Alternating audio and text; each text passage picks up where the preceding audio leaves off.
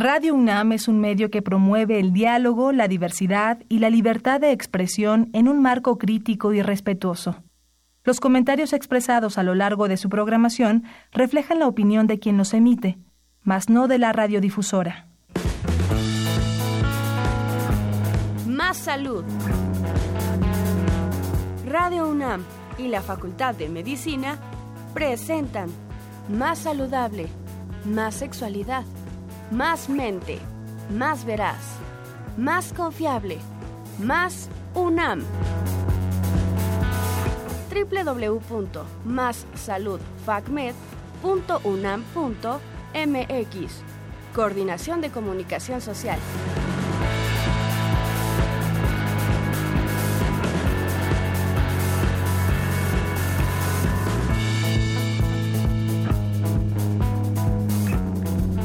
Hola, muy buenas tardes, queridos radioescuchas. Reciban un saludo enorme en donde se encuentren.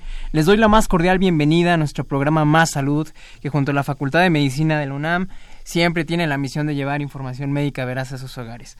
Yo soy el doctor Jorge Luis Hermos González y el día de hoy el tema que vamos a abordar es sobre cáncer de pulmón. Para eso tenemos el honor de contar con la participación del doctor Fernando Aldaco Sarvide. Doctor, bienvenido a su programa. Hola, ¿qué tal? Buenas tardes a todos. Gracias por invitarme les voy a platicar un poquito de por qué vamos a tratar este tema con el doctor Fernando. Él tiene una licenciatura en médico cirujano por parte de la Salle. Él es especialista en oncología médica. Asimismo, su cargo actual es que él es adscrito al servicio de oncología médica, responsable de la clínica de cáncer de pulmón, sarcoma y melanoma de Centro Médico Nacional 20 de noviembre del ISTE. Eh, vamos a ir a una pausa y regresamos inmediatamente para eh, comenzar con la entrevista. Les recordamos que este es un programa totalmente en vivo, por lo que tenemos teléfonos a su disposición, los cuales son el 55 36 89 89 y el 01 800 505 26 88. En un momento regresamos. Adelante.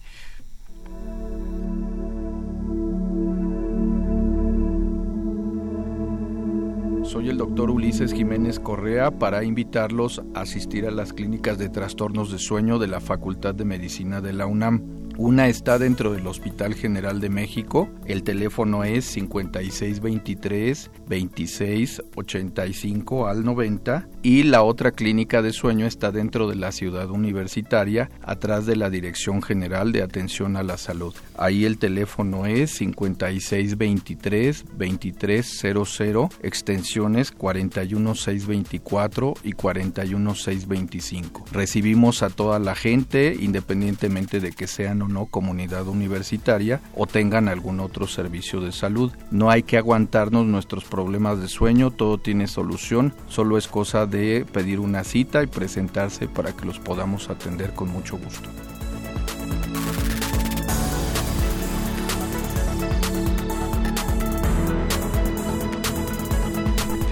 Estamos de regreso en nuestro programa Más Salud y para las personas que nos acaban de sintonizar, el tema que vamos a tratar hoy es sobre cáncer de pulmón. Para eso tenemos al doctor Fernando Aldaco.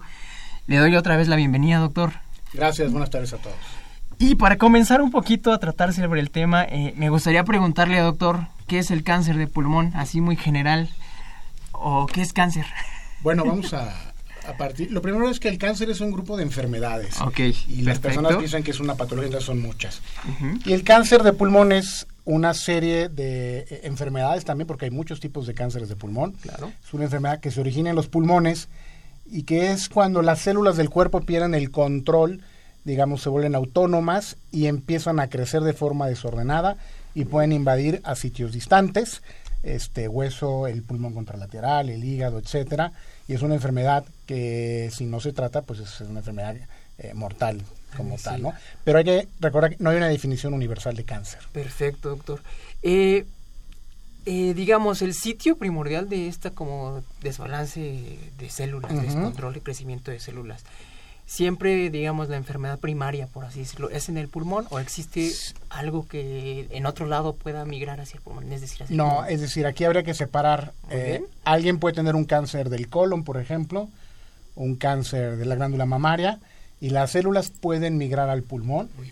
Y eso no es un cáncer de pulmón, es una lesión se llama metastásica, que es una lesión a distancia de un cáncer de mamo de colon. A diferencia del cáncer de pulmón, que no viene de otro sitio, se origina en los pulmones y este al revés puede migrar a otros sitios, huesos, hígado, etcétera, ¿no? Pero el cáncer de pulmón se origina en los pulmones y es muy diferente y se trata que un cáncer que se origina en otro sitio, anatómico que puede irse a anidar, por darle un nombre, al pulmón, ¿no? Perfecto, doctor. ¿Cuál sería el sitio más importante donde puede hacer metástasis el cáncer de pulmón? Eh, mira, eh, el cáncer de pulmón son muchas enfermedades. Entonces, si uno hablara así en términos globales, sería muy difícil. Muy bien. Nosotros lo dividimos por una serie de mutaciones que tienen los tumores. Entonces, sin entrar en grandes detalles para los escuchas que pues no, no, no son especialistas, hay unos que se llaman, tiene una mutación, puede ser EGFR, ALK, puede ser BRAF, que son genes mutados.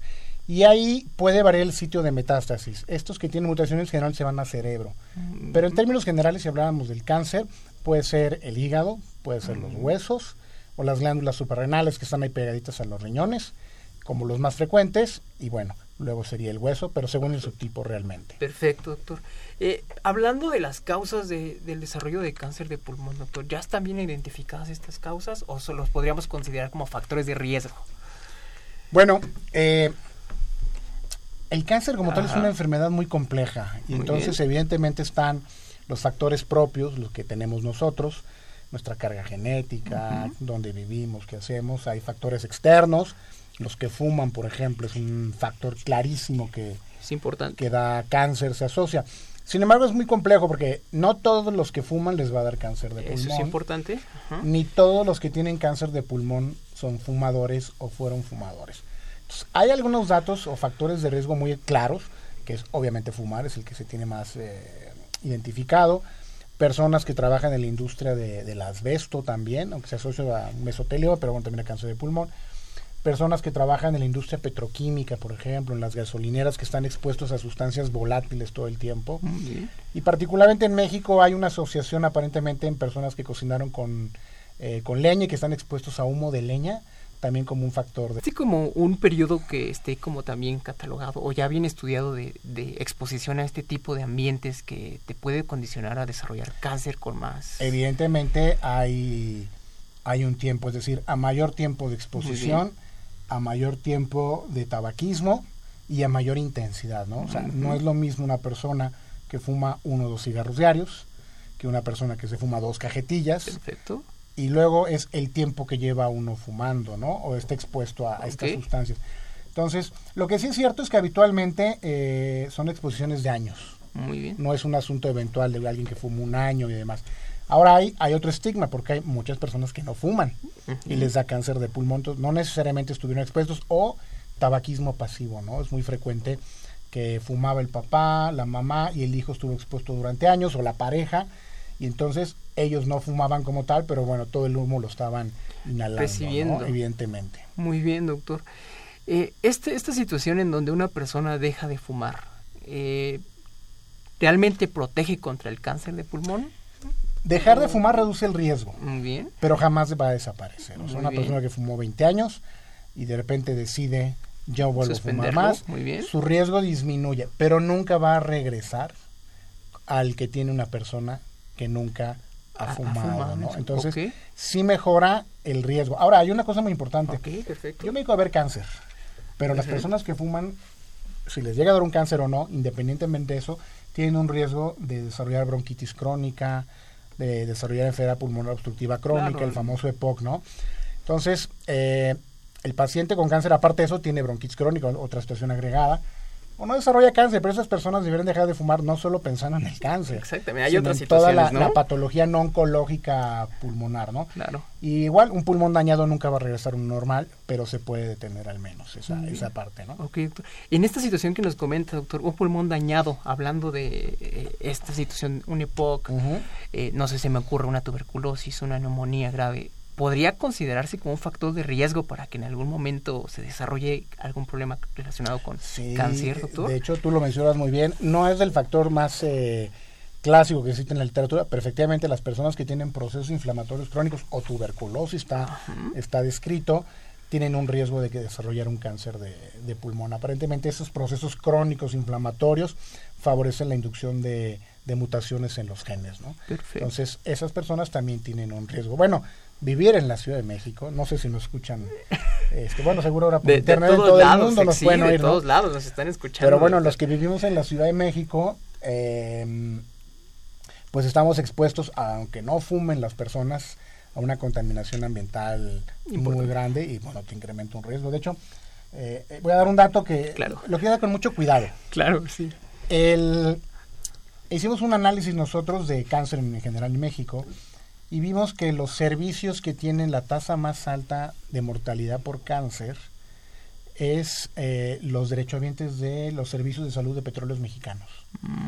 Que es, Muy bien. si uno lo separa, Pemex, IMSS, ISTE, Seguro Popular, la más alta es en este en servicios médicos de petróleos mexicanos. Yo creo, y esa es mi opinión personal, el artículo que hicimos, que es por el, tipo de trabajo que tienen. O sea, están en la industria petroquímica, expuestos a muchos solventes, químicos, etcétera, y si aparte fuman, ¿no? Entonces está claro que estas personas que están en riesgo podrán desarrollar fácilmente un cáncer. Un cáncer de este tipo, ok, doctor. Entonces sí, eh, podríamos concluir que eh, un ambiente laboral relacionado con toda esta situación es un factor de riesgo importante para desarrollar. Y también bien lo mencionó, no solamente pensar en dejar el tabaco porque me va a dar cáncer. Claro. Hay situaciones más importantes como nos dice un EPOC. Sí, de hecho, muchas personas se mueren por complicaciones del EPOC, no de no del cáncer. Claro. Vemos en cáncer se mueren. En México tenemos un problema con las cifras. Este, pero nosotros el trabajo que hicimos, lo publicamos en la Gaceta Mexicana de Oncología, más o menos son alrededor de 7 mil personas las que mueren cada año de cáncer. Y hay quienes dicen que bueno que esto es como extra, eh, es lo oficial, pero extraoficialmente probablemente esto pueda subir a 9 mil casos, ¿no? Pero bueno, nosotros registramos 7 mil defunciones. De hecho, es la primera causa de muerte por cáncer en México. No es la primera por tasa. Por tasa es la tercera, pero por número de casos es la primera. Muy bien. Esta situación de que se están diagnosticando más casos, doctor, ¿tiene que ver con los métodos que se emplean o con que sí está aumentando la tasa de cánceres en, en el país? Mira, aquí hay como dos escuelas que, chocan. Eh, una que dice que bueno que estamos en un crecimiento del cáncer de pulmón y que es una epidemia y es un problema de salud es innegable. No sé un análisis que hicimos, este mismo estudio que hablo, que publicamos, lo que vimos es que entre el 2015, que es donde hicimos el corte, pero bueno, se puede extender al 2016, y el año 2000, es decir, en un lapso de 15 años, hasta el 98 corrimos, 17 años, hay más muertes por cáncer de pulmón. Pero, pero, somos más mexicanos, evidentemente. eso sí es una situación que hay que tener en cuenta. Entonces, pareciera ser que la tasa se mantiene muy estable. Tenemos una tasa como de 6 defunciones por cada 100 mil mexicanos por cáncer de pulmón. Entonces, es un problema de salud. Yo creo que mi impresión es que se ha estabilizado, pero es un asunto de la pirámide poblacional. O sea, cuando la población que es joven empiece a crecer, evidentemente el problema probablemente se vuelva a, activar. Entonces, eso habría que estar muy, muy fijos. Y otro dato muy interesante que encontramos nosotros es que en estos 15, 17 años, en hombres, creció menos del 2% el número total de casos. El número total, menos del 2%, estamos hablando de punto dos por año, por ahí. Y en mujeres el 30%. Mm, Entonces, pareciera ser que el problema viene en las mujeres ahora, que son las que están teniendo con mayor frecuencia cáncer de, pulmón. No es la única causa, pero en muchos estamos viendo este impacto desde hace unos 20, 30 años de que fumar se veía socialmente bien y que incluso fue parte de la liberación femenina de yo también fumo y pues nos está pasando la, la factura, ¿no? No es la única causa, pero es una, una de las tantas. Una de las tantas y, podríamos decir que la más importante. Eh, probablemente sí. Sí, perfecto, doctor. ¿Cómo se diagnostica el cáncer de pulmón? Bueno, ese es otro aspecto muy interesante. El, clínicamente hay sospecha, pero el diagnóstico siempre tiene que ser con una biopsia, esto es, un médico especialista tiene que, ya sea mediante una cirugía, mediante algún aparato de rayos X que se llama tomografía o una broncoscopía, ir y tomar un pedazo de ese tumor, se saca, se manda con un patólogo, este lo analiza y nos dice es un cáncer de, pulmón. Y yo decía que ahora vemos, hay muchos tipos de cánceres de pulmones y se tratan diferente, entonces es obligatorio hoy en día, o debería serlo, que aparte del diagnóstico de cáncer de pulmón nos digan qué tipo es, porque hay muchos tipos. Y eso nos va a ayudar para el tratamiento de los, claro, difiere mucho. pacientes. Exactamente. Pero no hay diagnósticos clínicos, esto es muy importante. Es que me tomaron una placa de rayos X y tenía un cáncer de pulmón. Bueno, sospecha, pero hay que corroborarlo, ¿no? Porque puede pasar lo que tú decías.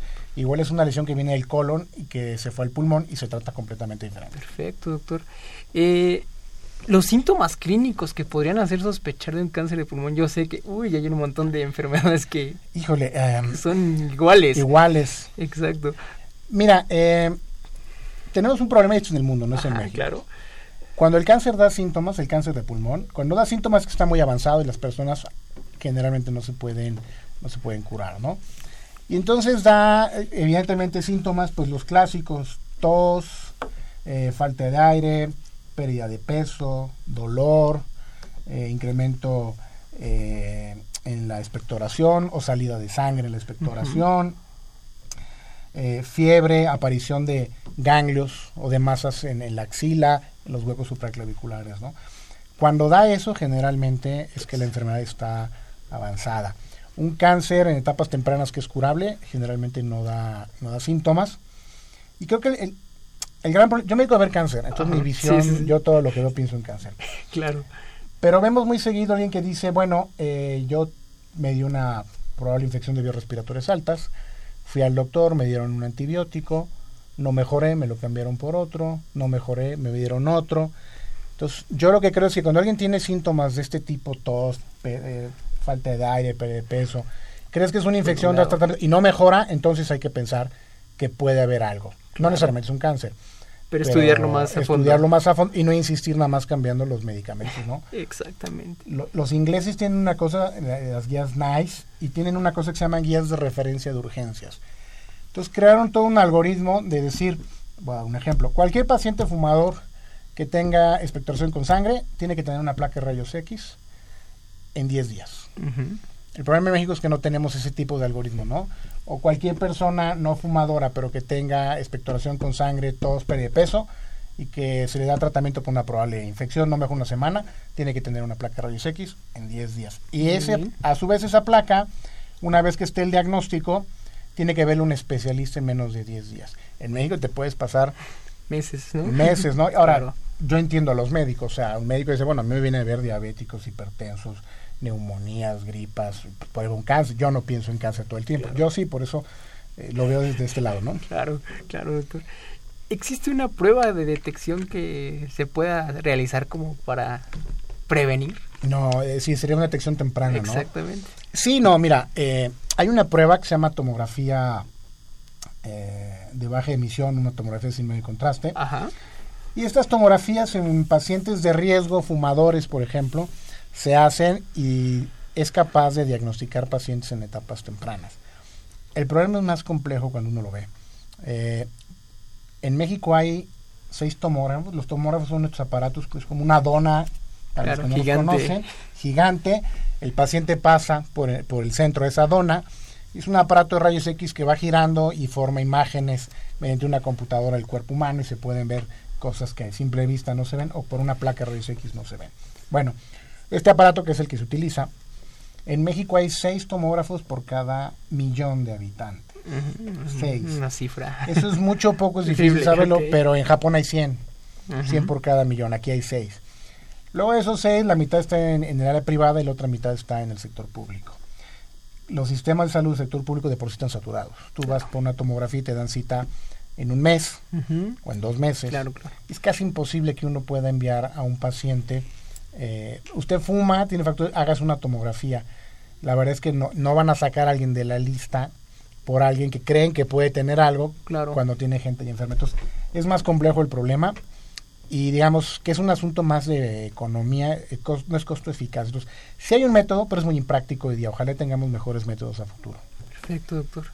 Eh, esta situación y, y con este boom de, de que la marihuana está, pues sí, por ser un método orgánico, muy en auge, puede también causar cáncer el fumar marihuana.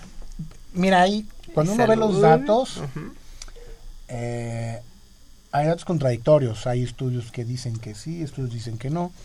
Y hay un par de metaanálisis, los que no sepan un metaanálisis, cuando, bueno, tú tienes información contradictoria de 20 estudios y los, los fusionas en uno solo para darle un poder suficiente y obtener. Aparentemente dicen los metaanálisis que fumar marihuana no es propiamente un factor de riesgo para cáncer de, de pulmón. si se excluye el tabaquismo, evidentemente, ¿no? Pero como tal, ahora, eh, la gente que, que fuma marihuana, ya sea por una forma terapéutica o lúdica, finalmente es un humo que entra a la vía respiratoria y produce una irritación y una inflamación crónica, ¿no? No, no es como que, bueno, no pasa nada y todo el mundo puede hacerlo, ¿no?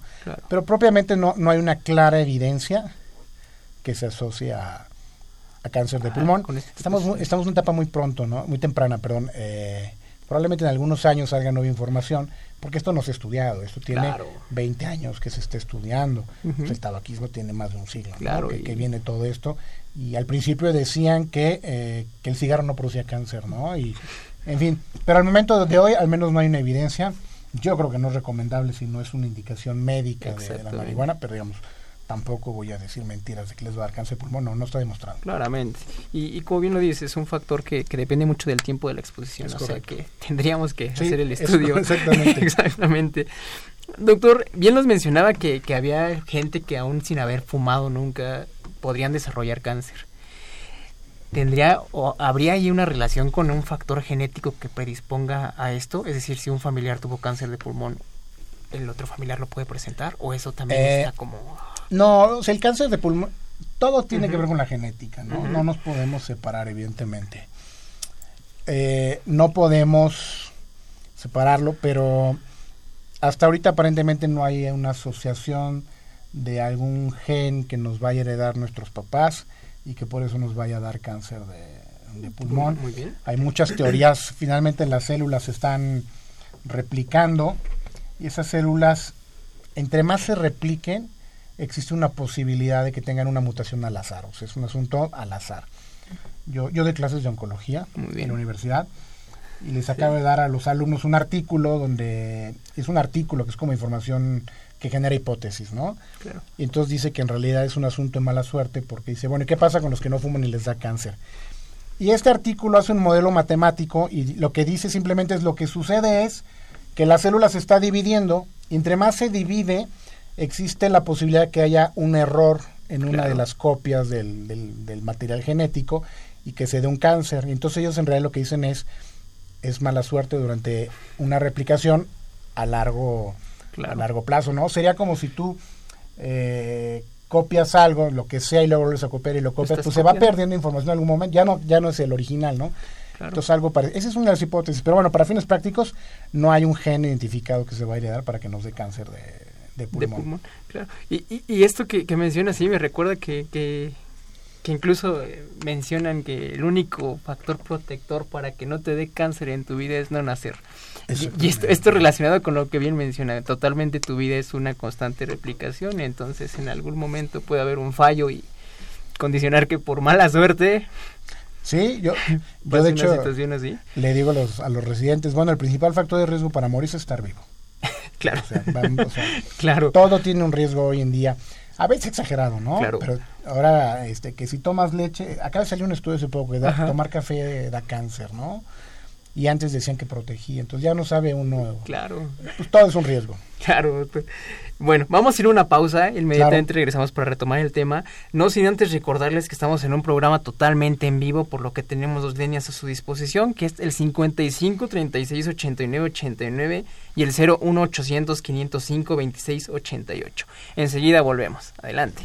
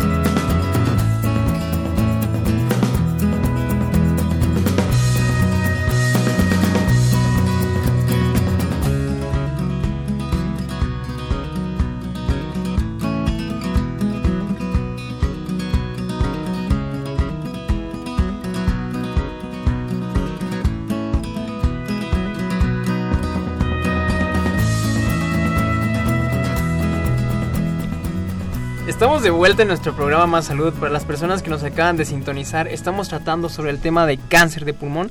Para eso tenemos al doctor Fernando Aldaco.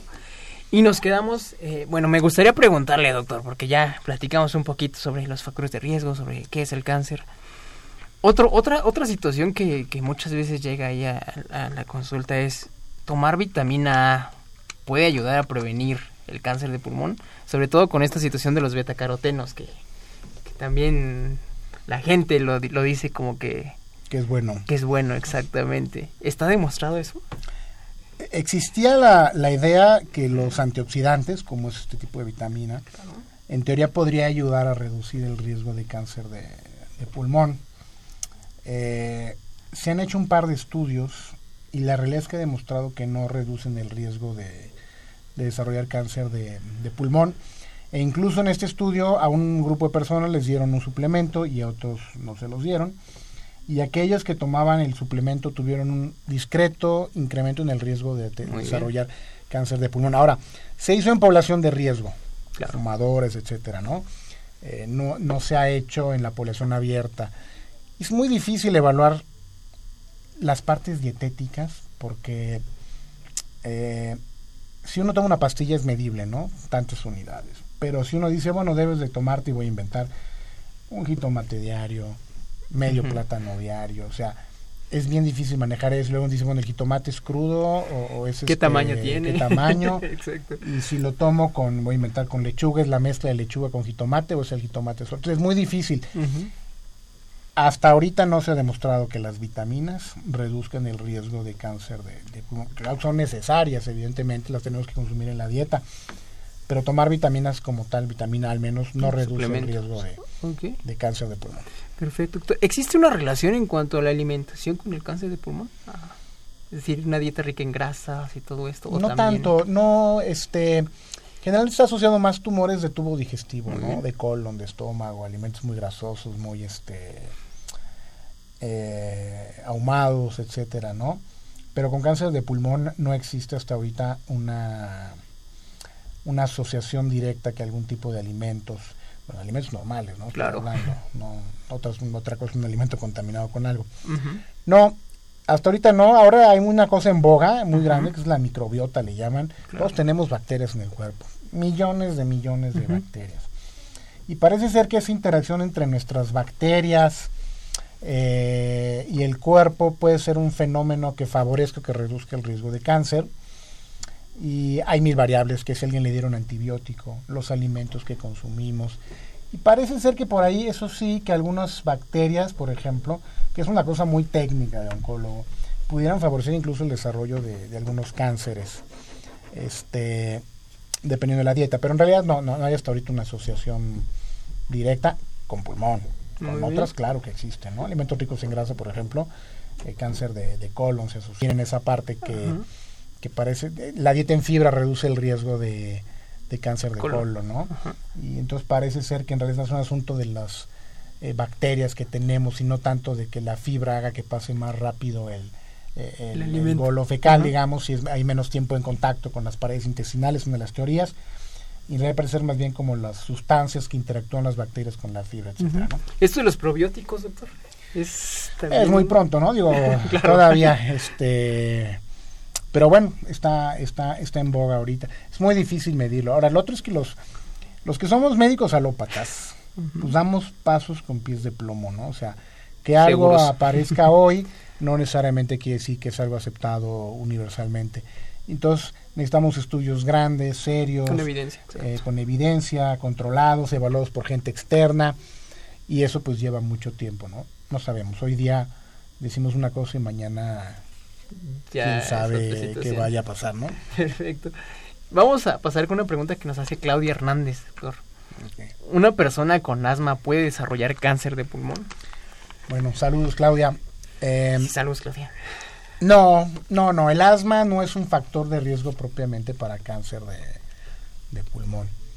Claro, si esa persona se expone, que quiero pensar que un asmático no lo haría, ¿no? Pero se expone a, Sería la indicación. a gases uh -huh. y fuma, etcétera, pues tiene el mismo riesgo que la malla. Pero el asma como tal no es un factor de riesgo para desarrollar cáncer de, de, de pulmón. Perfecto. Y sí, basándonos en, la diferencia de, la patogenia, ¿no? Una época, un asma es claro, totalmente diferente, la, causa. Eh, Rogelio Martínez nos pregunta, doctor, esta pregunta es muy abierta, ustedes contestan. ¿Cuántos tipos de cáncer de pulmón existen? Uy, un montón. básicamente nosotros separamos en dos tipos, que es el cáncer de pulmón de células pequeñas, que es más o menos un 20% aproximadamente. Luego cáncer de pulmón de células no pequeñas, que es alrededor del 80%. Luego el de células, pequeñas bueno, el de células pequeñas eh, tiene algunos subtipos y el de células no pequeñas se divide en escamosos y no escamosos. Igual eh, los no escamosos es un 80%, de ese 80, y el 20% son escamosos. Luego el, eh, no escamoso a su vez pues hay de células eh, adenocarcinoma, células grandes, etc. Hay diferentes subtipos. Entonces hay muchos y esto es una clasificación patológica. Eh, se toma una, biopsia, lo toma lo ve un patólogo y dice pues es un cáncer de pulmón, células no pequeñas, tipo no escamoso, adenocarcinoma. Esa es una forma de clasificarlo y tiene muchísimo tiempo esto que, se, que se hace. La tendencia actual es a clasificar el cáncer por las mutaciones driver, esto es, alguna mutación que eh, condiciona la enfermedad, que progrese y que, su evolución natural, ¿no?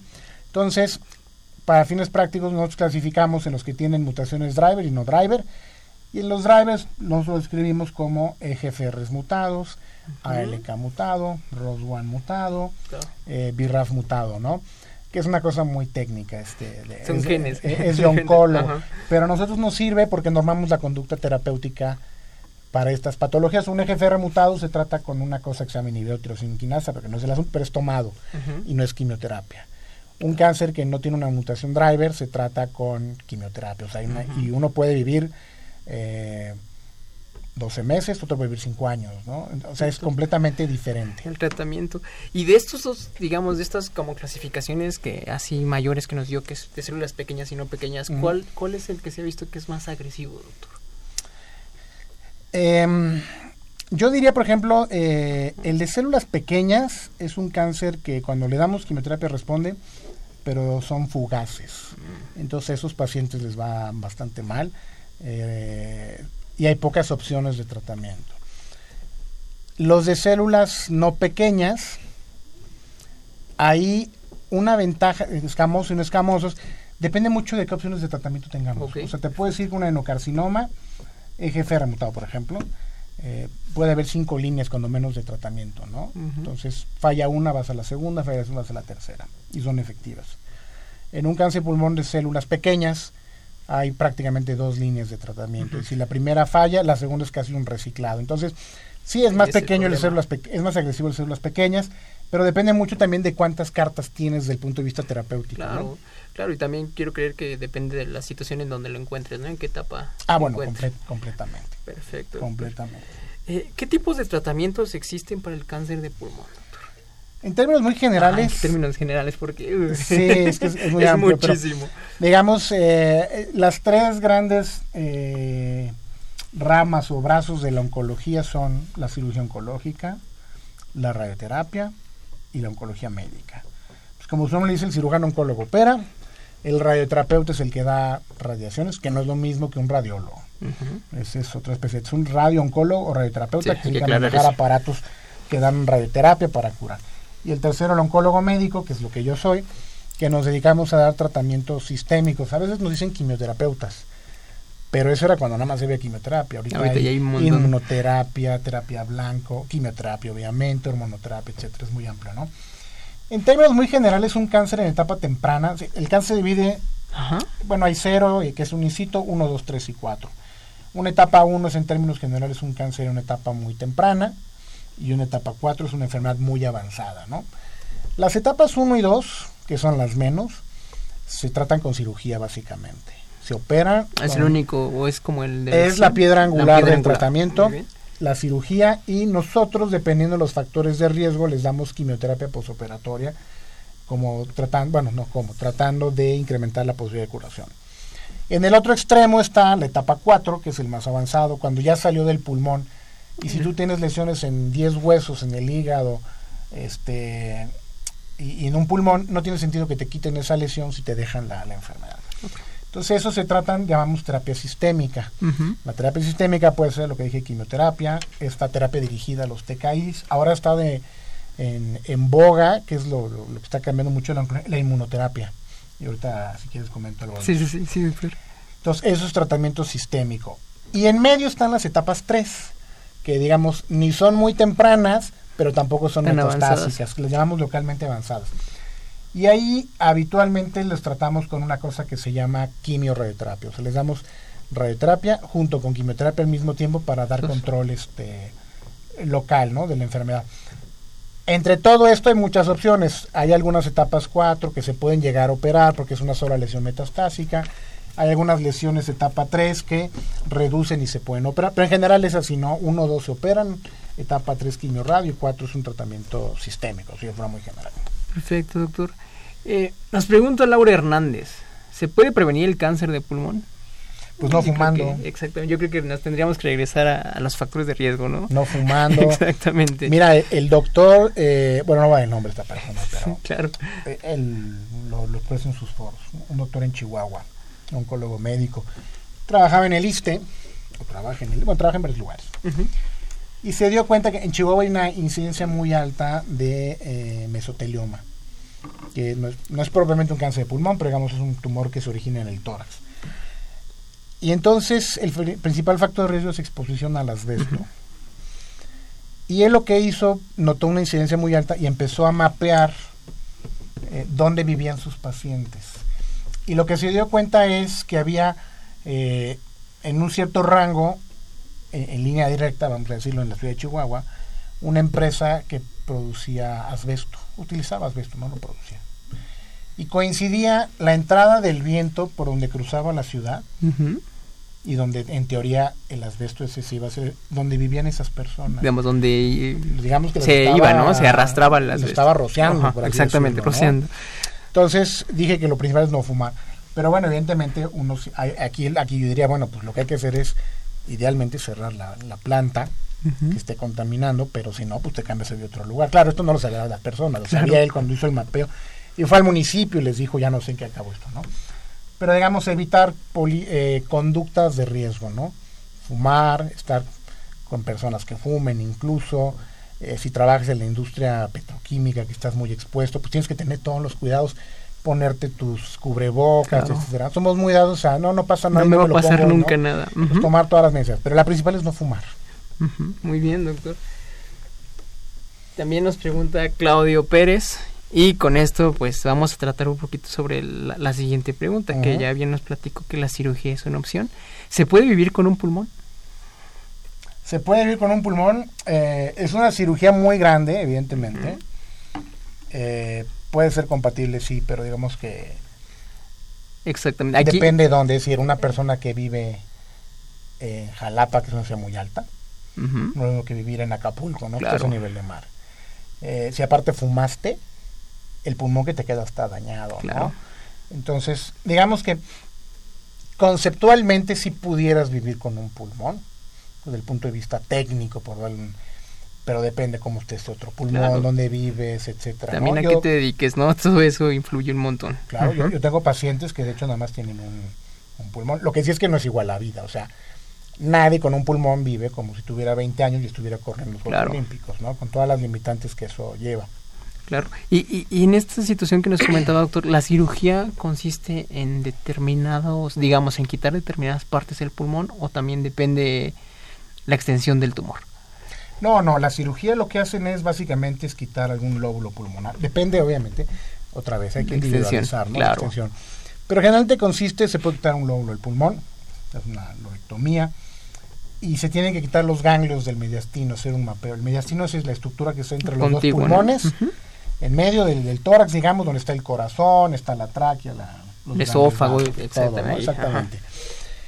Y entonces debe eh, hacer una disección ganglionar, porque el primer sitio donde se va el cáncer del pulmón es esos ganglios. Y eso nos sirve para pronóstico y para tratamiento también. Entonces, eso es básicamente lo, lo, mínimo que se debería hacer en un... Yo, yo no soy cirujano, por cierto. ¿eh? Claro. Yo no soy cirujano, pero se pues ha cambiado muchísimo la, la, forma en que se operan los pacientes, ¿no? Perfecto, doctor.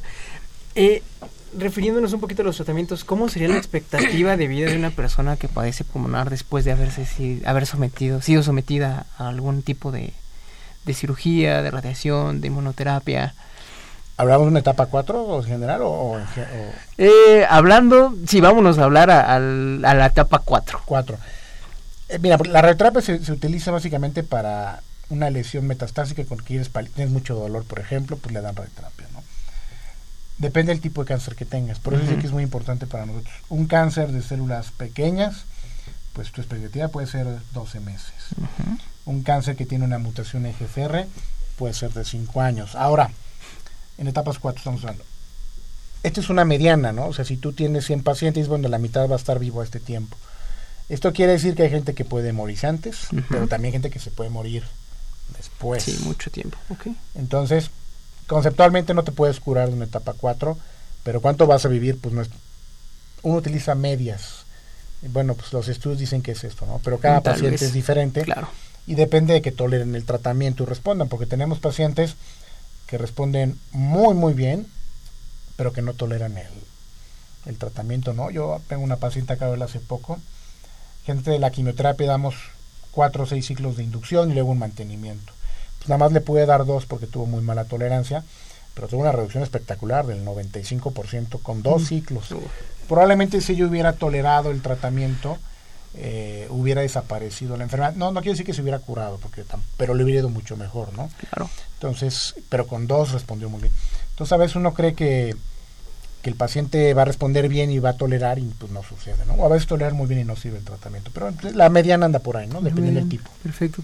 ¿Cuáles serían los efectos más adversos más frecuentes de, someterse a, la, quimio? quimioterapia. Em, depende del esquema también, porque la gente cree a veces que la, la, quimioterapia es un solo fármaco, ¿no? Claro, en realidad es una lista inmensa de medicamentos. Yo estimo que ha de haber unos entre 80 y 90 fármacos para tratar el cáncer, más o menos, que actúan diferente todos. Algunas cosas parecidas, otras no. En general, la quimioterapia que te produce, pues los efectos eh, que mucha gente ha escuchado, náusea, vómito, cansancio, debilidad, baja de glóbulos blancos, plaquetas, pero la terapia de soporte, no la terapia contra el cáncer, la terapia de soporte para que no te sientas mal ha cambiado espectacularmente, ¿no? Entonces, claro, la gente puede tener náusea, perder apetito, tener algún vómito, pero no es el vómito que teníamos antes. Este, cansancio, debilidad, sí, te puede bajar la hemoglobina, es un poco anémico, o te pueden bajar los glóbulos blancos, pero entonces hay vacunas que te ponen para que esto suba y, lo toleres bien. Pero regresamos al principio, hay pacientes, no hay enfermedades, cada claro. quien tolera diferente, Y no necesariamente se cae el cabello, ¿eh? Este, tampoco quisiera transmitir la idea de que si alguien que nos está escuchando y diga, es que a mí se me cayó el cabello, entonces me dieron algo malo. Pues no, cada médico toma la decisión en ese momento, ¿no? O sea, y sabe por qué decide darle A o B de, como tratamiento y tienen eh, toxicidades diferentes, ¿no? Pero en general se tolera mucho mejor. Perfecto, doctor. ¿Y, esto de la inmunoterapia en qué consiste? Ah, esto es una cosa que ha venido a cambiar muchísimo. Eh, conceptualmente nuestro sistema inmunológico todo el tiempo está atacando y destruyendo, pues bueno, bacterias, etcétera, pero también células neoplásicas. Entonces, todos podemos tener una pequeña célula de cáncer y el sistema inmunológico lo reconoce y lo elimina. En algún momento dado hay una se llama inmunomodulación y el sistema inmune digamos que se hace como de la vista gorda y no lo ataca y de repente pues se invierte y el cáncer empieza a crecer más que el sistema inmunológico y nuestro sistema se vuelve como muy eh, ¿cuál la palabra? Eh, muy impráctico, muy, es muy inestable, poco eficiente. Puede haber muchas células, glóbulos blancos, pero no funcionan bien, es caótico, ¿no? El asunto. Anárquico, quisiera decir. es la palabra. y es parte del efecto de, del cáncer. Entonces, lo que ha hecho ahora, y es reciente, la inmunoterapia, es lógico, digamos, deja de funcionar. Y lo que hace es, la nueva terapia es reactivar al sistema inmunológico. Entonces, se ponen medicamentos y esos medicamentos no van a atacar al cáncer. Simplemente activan a nuestro sistema inmune para que éste vuelva a reconocer al cáncer como una enfermedad ajena y lo destruya. y los resultados han sido hasta ahorita eh, espectaculares. No todos los pacientes son candidatos a inmunoterapia, ni todos los tipos de cánceres son candidatos a inmuno. Yo tengo una paciente que ella no es candidata a inmunoterapia, ella tiene una mutación, no es candidata, y me pregunta mucho, bueno, yo por qué no me dan inmunoterapia. Ella no es candidata porque ella no funcionaría, ¿no? Pero esto ha cambiado mucho y trae muchas indicaciones nuevas este, en melanoma, en riñón, etcétera, ¿no? Entonces, viene por ahí. El problema es que es muy caro el tratamiento. Esa es una de las limitantes que... Y a nivel institucional... No todas las instituciones tienen, son fármacos relativamente nuevos. Perfecto. ¿Y en qué consiste la radioterapia? Bueno, yo no soy radioterapeuta, pero finalmente... en términos como que... La, la, la, radioterapia es, es un equipo que lo que hace es en trans, la, te da radiación a un sitio específico del órgano.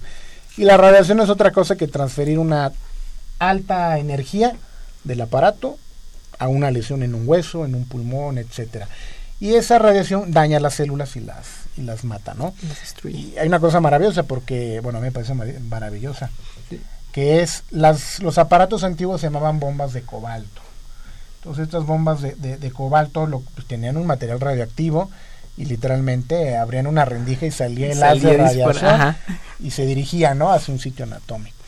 Los nuevos aparatos, los llamados aceleradores, no tienen un material radioactivo, se conectan, este, digo, no literalmente como una, como una licuadora, ¿no? pero digamos, se conecta a la corriente trifásica y lo que hace es acelerar estos haces de, de, electricidad, eh, que entra por la trifásica, en, en terapia, como si fuera reterapia. Perfecto, doctor.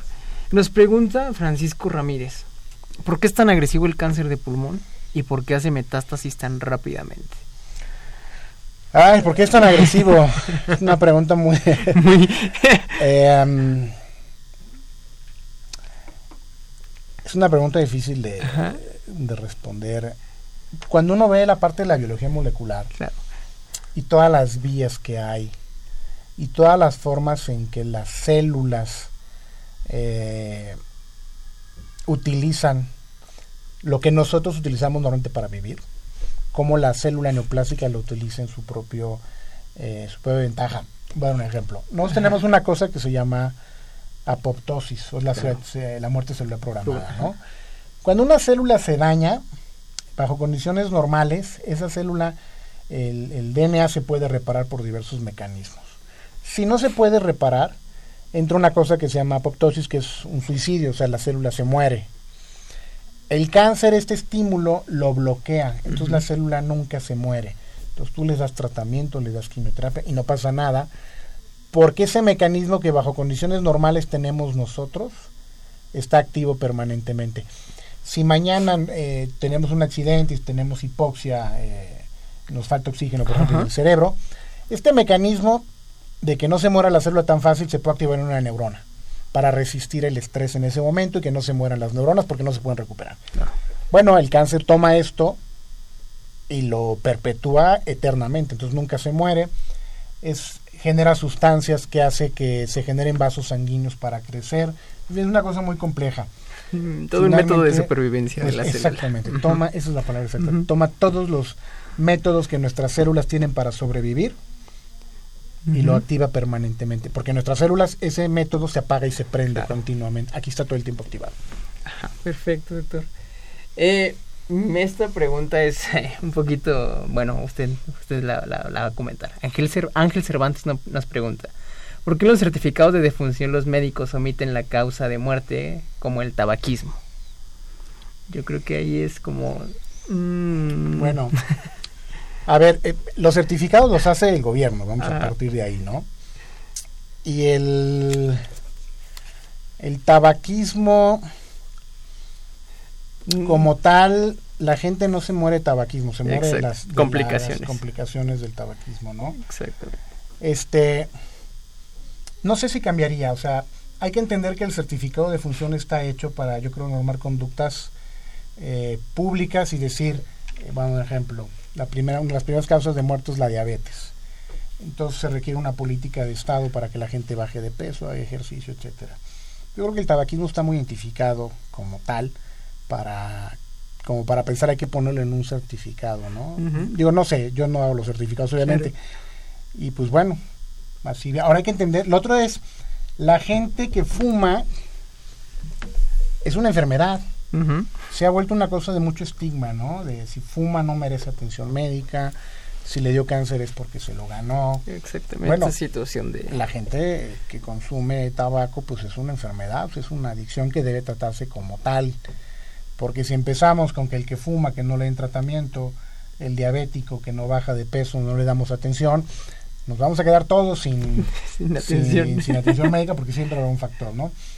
No recuerdo si, el certificado trae un apartado de tabaquismo, no trae un apartado de tabaquismo, pero sí trae como otras asociadas, no recuerdo eso. Sí, realmente sí los ponen como en segunda causa, ¿no? O sea... Lo que pasa es que uno pone, en cáncer no nos ponemos, por ejemplo, cáncer de pulmón, eh, como tal, lo que originó, luego viene este... Eh, no sé, eh, insuficiencia respiratoria por metástasis a, a, pulmón, metastásica, y luego meta cerebro y fallecimiento. Pero visto de otra forma, es como si alguien dijera, ¿por qué los que se mueren de una complicación de diabetes no le ponen como causa consumo excesivo de azúcares? ¿no? Digo, claro, claro. Sí, sí, sí, y es una pregunta un poco de... Ah. Es una, se meten en cosas muy políticas. Exactamente. Y otra pregunta, nos pregunta Lourdes Muñoz. Eh, si una persona tiene EPOC, ¿le puede dar cáncer? y si una persona tiene cáncer, ¿también le puede dar EPOC? Claro, es, es, es, eh, es decir, es poco probable que alguien que tenga cáncer avanzado desarrolle un EPOC, pero lo que es muy probable es que si ya tenía claro, lo que este, platicábamos. EPOC le pueda dar cáncer, ¿no? Porque aparte, los pacientes con cáncer que siguen fumando les va peor. Peor. si no tenía EPOC se les dice, oiga, deje de, fumar, ¿no? Este, e, esta situación se, se daría porque no hay como tener una, una buena respuesta al tratamiento porque sigue existiendo el daño permanente al pulmón, doctor. Pues mira, hay, muchas situaciones. ¿eh? ¿eh? depende. Y otra vez, como vamos segmentando, los que tienen mutación EGFR y consumen tabaco, por ejemplo, siguen fumando. Eh, resulta que el tabaquismo induce el metabolismo hepático y eliminan el fármaco más rápido. Y entonces, si no se ajusta la dosis, eh, les va mal a los pacientes. Ahora, eso independientemente de eso, los pacientes que fuman pues, tienen un daño pulmonar, ¿no? Crónico y que se perpetúa a pesar del tratamiento. Y paradójicamente, paradójicamente, los pacientes que reciben inmunoterapia y que fuman les va mejor que los que no fuman. Ahí pareciera ser que el tabaquismo induce muchas mutaciones. Y entre más mutaciones tengas, el cáncer es más inmunogénico y, y, entonces el sistema puede atacarlo mejor al reconocer este, las células neoplásicas. Lo cual no es una recomendación para que fumen y decir si te va a dar cáncer mejor que fumes. No, no, no. Pero digamos, no, es tan sencilla la respuesta, ¿no? Claro, doctor. Eh, ya estamos casi a punto de, cerrar el programa. ¿Le gustaría dar como unas palabras en conclusión o...? Eh, bueno, no venía preparado, pero... Este ¿O cómo podríamos concluir todo este tema que acabamos de platicar, doctor? Mira, yo, yo siempre digo cuando voy a los foros, a mí me gusta mucho la parte administrativa y demás. Perfecto. Entonces, el cáncer como tal es un problema de salud. Ajá el cáncer de pulmón es un problema de salud muy grave y creo que necesitamos un abordaje eh, muy amplio, mucho más amplio. Esto es, hablé de los tomógrafos, ¿no? Creo que el Estado necesita, eh, cuando digo Estado, no digo gobierno, me refiero al Estado, somos todos nosotros, ¿no? Nos quejamos de que tenemos un sistema deficitario, que si en el IMSS haces tres horas de cola, que si no hay camas, la gente hace lo que puede con lo que tiene, están saturados los servicios públicos o no tienen recursos. Entonces, creo que necesitamos un cambio, y hablo del cáncer, que es el que me digo, un cambio en la forma en que lo vemos, en decir, todos tendríamos que aportar algo, y cuando digo algo son impuestos finalmente, para que el, gobierno invirtiera más. Necesitamos más hospitales, más médicos, más ambulancias, más medicamentos, necesitamos una visión integral. El paciente con cáncer de pulmón es un paciente que tiene un estigma entonces eh, dice, no, el que tiene cáncer de pulmón se lo ganó porque fumaba y no merece atención médica, ¿no? No todos, pero mucha gente así lo ve. Y yo creo que el Estado está obligado a darle atención médica a cualquier persona. A todos. Entonces, más bien diría, pues, tengamos una visión más amplia de lo que es el, el cáncer y pues los que fuman que no fumen, ¿no? Evidentemente. Creo que es, no sé si el 20, 30%, por más que se haga. Pero reducir creo que ayudará mucho. Y eso no lo vamos a vivir nosotros, por cierto. Claro. Pero en un futuro veremos. Claro. Y, y, y partiendo de lo que mencionó, realmente el tabaquismo es una enfermedad. Sí. Y si se requiere realmente hacer un cambio, pues buscar atención médica especializada que, que pueda fomentar a, cambiar ese hábito, ¿no? Claro, las gentes no van a, o sea, no es que alguien se levante un día y diga, ya, No, ya no voy a fumar y entonces ya, o sea, puede no ser una elección este tipo de, es como la gente que consume drogas, que las consume porque si lo suspenden les causa una una angustia, a pesar de que esto eh, les deteriora la vida y demás. Claro. Todos requieren, tú lo dijiste perfectamente, atención especializada. Exactamente. Y bueno, otras cosas que si no se venden a menores, bla, bla, bla. ¿no? Estamos metidos en un embrollo. En un embrollo que nos, nos abarcaríamos más temas, ¿no? Fuera, fuera médica. Pues no, todo un programa nada más. Exactamente, doctor. Eh, otra pregunta que me surgió ahorita con lo que estamos platicando, doctor. Eh, ¿Realmente la sustancia que causa el cáncer en el tabaco bueno, el tabaco tiene varias, varias sustancias. Algunos son las nitrosaminas, los este, anillos policíclicos aromáticos, básicamente son los que están más este, asociados. Y se suponía o se pensaba que con los filtros esto se, se iba a mitigar, ¿no?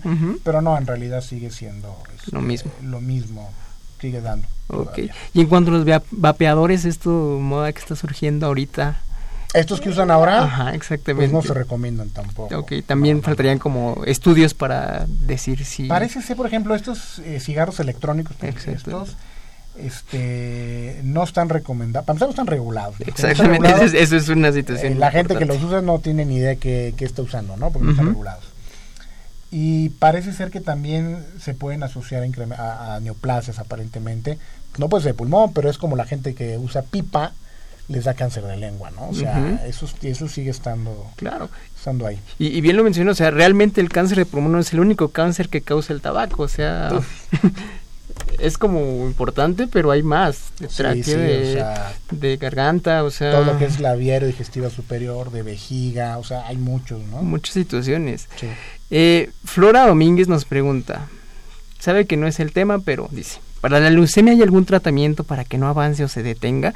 Esto, doctor, lo puede contestar al aire o podemos dar como su contacto con ella directamente. No, voy a contestar, pero voy a contestar que yo no me dedico a ver. Ah, perfecto, muy bien. Este, eso lo ven los hematólogos. Muy Entonces yo creo que eh, no podría opinar de un área que, es un cáncer, pero no es mi expertise. Perfecto. Y con esto vamos a, hacer la otra pregunta. ¿Cuál es el especialista indicado para tratar el cáncer de pulmón?